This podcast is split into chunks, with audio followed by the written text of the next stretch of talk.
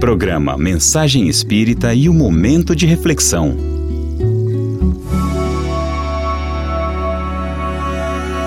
É o momento de reflexão chegando. Vamos refletir para despertar a consciência? Como agir quando a morte visita a nossa família? Como direcionar os nossos pensamentos e sentimentos diante dessa grande dor? O jornal Mundo Espírita, de novembro de 2019, publicou um artigo de autoria de César Braga Said que nos diz como nos portar diante da dor causada pela morte de um ente querido. Said nos lembra que há um ditado muito conhecido e repetido, geralmente em momentos de luto, que diz assim: que os pais não deveriam enterrar seus filhos. É verdade, a ninguém é dado saber a hora de sua desencarnação. E contrariando a lógica da idade, não existe uma ordem convencional para que as coisas aconteçam. Também é verdade que, geralmente, os filhos sepultam os pais. Mas o contrário também acontece. E as numerosas famílias de alguns anos atrás conheciam bem esses casos fortuitos.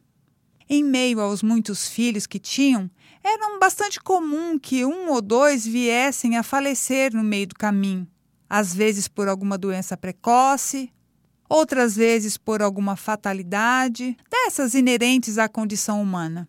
O fato é que os filhos também morrem, e quando eles se vão, o que resta são a dor e o sofrimento aos pais, desolados por terem de sepultar aqueles que viram nascer e entrar no mundo. Mas Jesus nos diz: eles estão vivos. E o Espiritismo vem nos dar provas reais de que sim, eles continuam vivos e vivendo do lado de lá.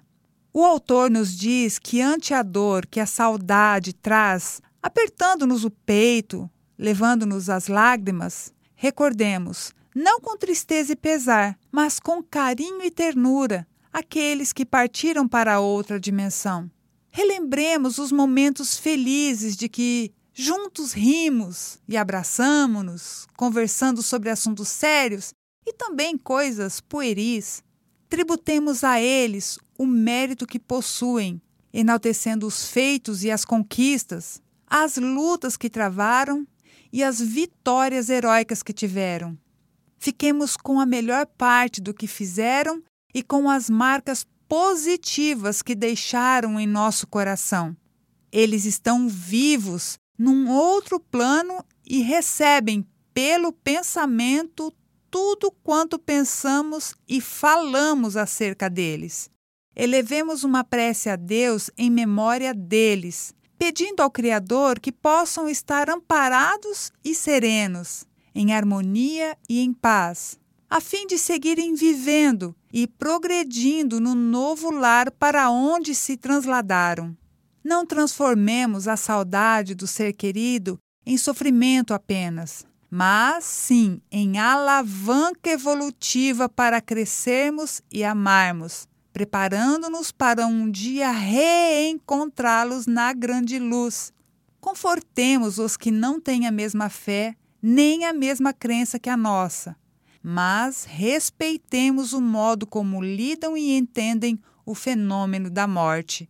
A morte não é uma jornada no escuro para um abismo sem fim, mas uma porta que se abre para novos e amplos horizontes, convidando-nos ao encontro com as nossas próprias obras em exame profundo de consciência.